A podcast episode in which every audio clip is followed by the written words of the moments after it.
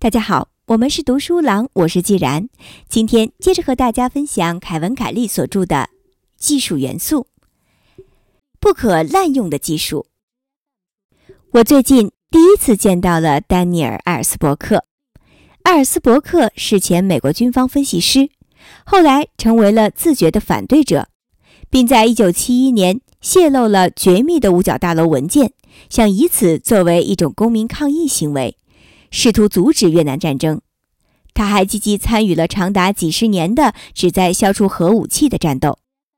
在我们短暂的交谈中，他不停地诉说一个我认为很惊人的想法：当被问及科技想要什么时，他希望未来能有不可滥用的技术。他说：“我们必须制造出不会对我们产生不利影响的事物，它不能像核能或基因工程那样被滥用。”我哑然了一阵。艾尔斯伯克认为自己是一个现实主义者，但这种对不可滥用的技术的呼吁是一个乌托邦式的梦想。这个世界绝不会有不可滥用的技术，就像没有不被腐蚀的自由意志一样。任何能够产生建设性思想的自由意志，必定能够产生破坏性的思想。我想起了我在《科技想要什么》里的一段话。这是至少二十年以来，我不断向高科技信息的读者大声疾呼的。技术因为其破坏的本性，使得带来的后果不断扩大。强大的技术带来的好处和坏处同样强大。任何强大的、具有建设性的技术，在另一方面同时也是破坏性的，只是因为还没有找到好的方法，所以不能将极大的伤害转移。毕竟。人类最美丽的心灵仍然能够产生杀人的想法。事实上，一个发明或想法，只有能够被极大的滥用，才是真正伟大的。这应该是技术期望的第一定律：一项新技术的前景越好，其潜在的危害也就越大。这对人们喜爱的新技术也同样适用，比如互联网搜索引擎、超文本和网络。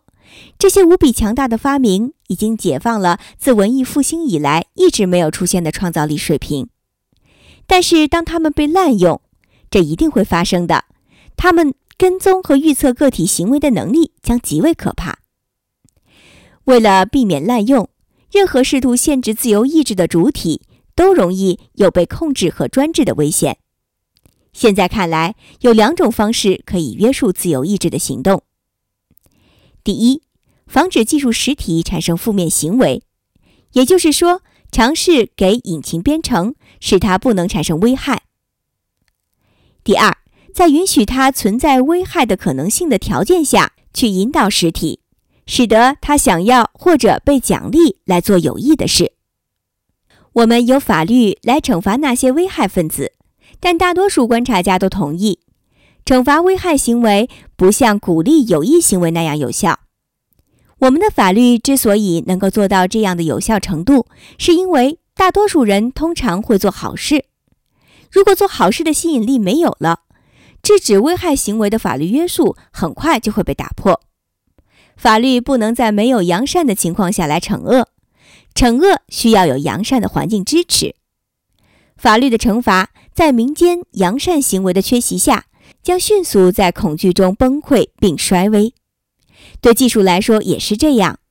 我们有两种管理技术道德取向的方式：第一，我们可以尝试设计不具有危害性的技术；第二，在允许它存在危害的可能性的条件下，我们可以设计偏向于做有益的事的技术。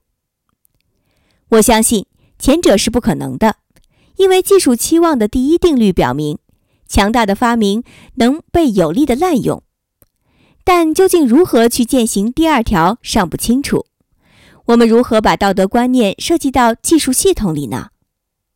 这是一个困难的问题，因为在过去的几千年里，我们的文化一直难以做到。但我认为我们有能力证明它可以做到的证据：我们的孩子。我们一直在某种程度上成功的向我们的后代灌输道德价值观念，这意味着在理论上，我们可以在我们的技术系统里向后代灌输道德观念。真正的问题是我们要灌输什么样的价值观？我们想要技术产生什么样的行为呢？唯一不会成功的一件事是创造出不会产生危害的技术。任何能被武器化的事物，迟早都会被武器化。相反，我们必须努力培养技术的好品格，并找到培养的方法，来灌输和植入更偏向生活和思想的东西。这是一种值得的追求。二零零一年三月四日。